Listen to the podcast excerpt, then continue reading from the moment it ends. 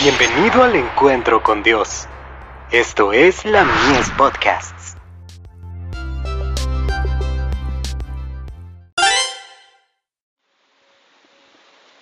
La fe por la cual vivo. Bondad en la justicia de Dios. Y no temáis a los que matan el cuerpo, mas al alma no pueden matar, temed antes a aquel que puede destruir el alma y el cuerpo en el infierno.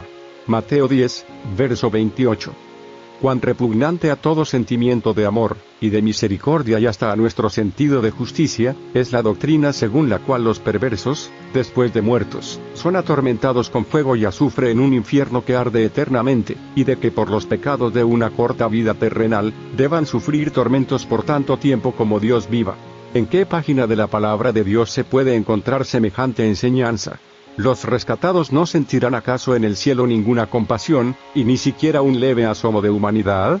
¿Esos sentimientos serán por ventura sustituidos por la indiferencia del estoico o la crueldad del salvaje? Cuando consideramos con cuán falsos colores Satanás ha pintado el carácter de Dios, podemos admirarnos de que se tema, y hasta se aborrezca a nuestro Creador misericordioso.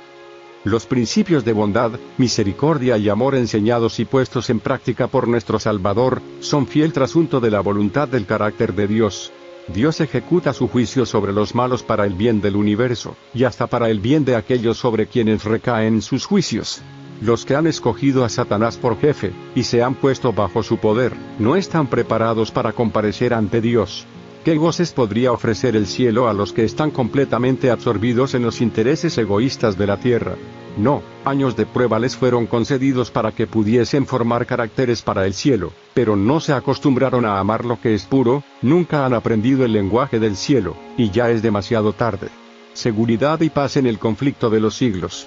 Páginas 590, 591 y 597.